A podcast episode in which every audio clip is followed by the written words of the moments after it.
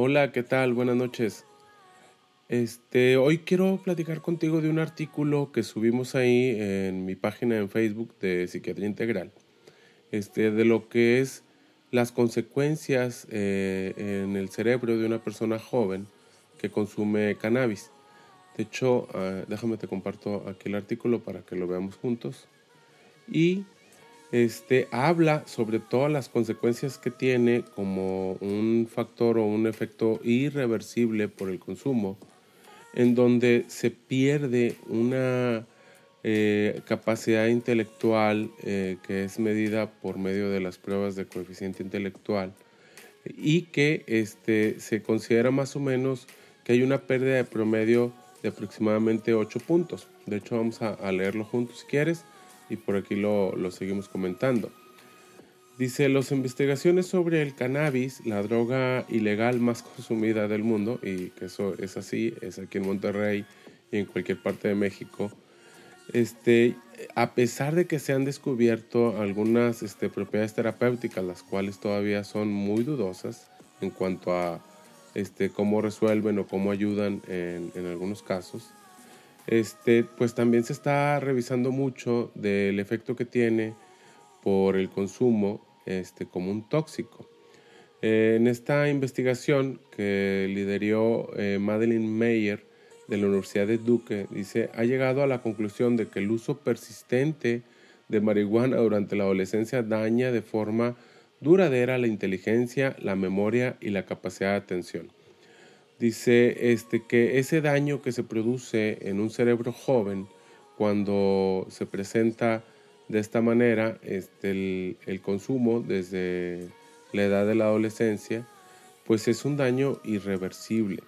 Dice, aunque la pérdida de 8 puntos de cociente intelectual puede no parecer muy grande en una escala en la que 100 es la medida, Meyer recuerda que un mayor cociente intelectual está relacionado con una mayor educación e ingresos, y con una vida mejor y más sana. Alguien que pierde 8 puntos de cociente intelectual como adolescente se verá en desventaja frente a la gente de su edad en el futuro, añade. Pues bueno, esto es así. Obviamente no todos tienen un coeficiente intelectual alto. Este, también no estamos diciendo que caigan en el punto de considerar eh, un retraso, pero si definitivamente estás en niveles intelectuales bajos, o con coeficiente intelectual bajo, 8 puntos, es muy representativo. Dice, el estudio viene a confirmar algunas cuestiones que ya se sospechaban y apoyaba la idea de que el cerebro en maduración, tanto física como emocionalmente, es mucho más susceptible al cannabis que el de una persona adulta. Y bueno, eso lo comenta este, o lo explica aquí Manuel Guzmán, un catedrático de bioquímica y biología molecular en la Universidad Complutense de Madrid. Dice, y aparte es presidente de la Sociedad Española de Investigación sobre Cannabinoides.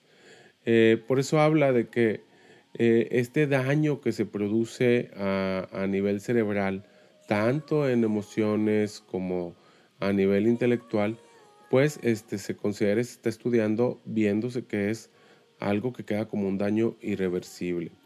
Dice, los investigadores señalan que los daños se producen porque el cannabis produce cambios en el cerebro en una etapa en la que precisamente está experimentando numerosas transformaciones. Y bueno, ahí viene, ahí viene todo el artículo, digo, tú lo puedes leer. A mí me llamó mucho la atención porque sí está muy interesante, sobre todo cuando aún hay gente que sigue creyendo que consumir cannabis no produce ningún daño o que es terapéutica de algo en especial este, como, si, como si fuera la medicina mágica.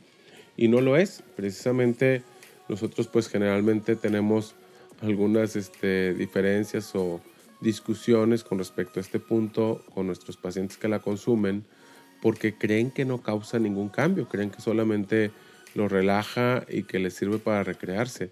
Pero es, un, es una sustancia que definitivamente está comprobado que altera la química cerebral. Este, inclusive hay casos relacionados de apertura de síntomas de esquizofrenia en gente que ya tenía la predisposición para desarrollar una enfermedad de este tipo y que se relaciona precisamente con el consumo de cannabis. Eh, lo que te invitamos es, obviamente, a que no lo consumas, a que te informes y a que si estás ya en una situación de adicción o de consumo continuo, pues te trates para que no estés este, cayendo en estos riesgos al momento de consumirla. Te invito a que leas el artículo. Igual, si te interesa, lo podemos comentar aquí en el canal, ya sea aquí en YouTube o lo podemos comentar en Facebook. Y voy a tratar de estar más constantemente contigo para poder contestar tus dudas, este, ya sea aquí en el área de comentarios o eh, si también te interesa en determinado momento una consulta, pues en cualquiera de estos sitios vienen todos mis datos y vienen la forma de contactarme. Pero aquí los medios sociales son muy buenos como para que estemos en contacto. Bueno, pues aquí voy a dejar este video de lunes. Eh, voy a tratar de estar voy a tratar de estar viendo cuál de estas dinámicas nos funciona más para entrar en contacto contigo y bueno, probar este software que está bueno como para que tengamos algunas transmisiones en vivo y que podamos eh, pues vernos y platicar al respecto. Muy bien. Eh, te invito también a que nos sigas en el podcast, ah, se llama igual, Psiquiatría Integral, y que nos sigas aquí en YouTube. Si te gusta lo que ves, pues suscríbete, este, como dicen, activa la campanita. Si en determinado momento te gusta también lo que ves, dale like. Si no te gusta, dale dislike. Y por aquí nos estamos viendo. Vamos a tratar de estar cada semana, los lunes, subiendo un video. ¿Ok? Bueno, buenas noches y estamos en contacto. Bye.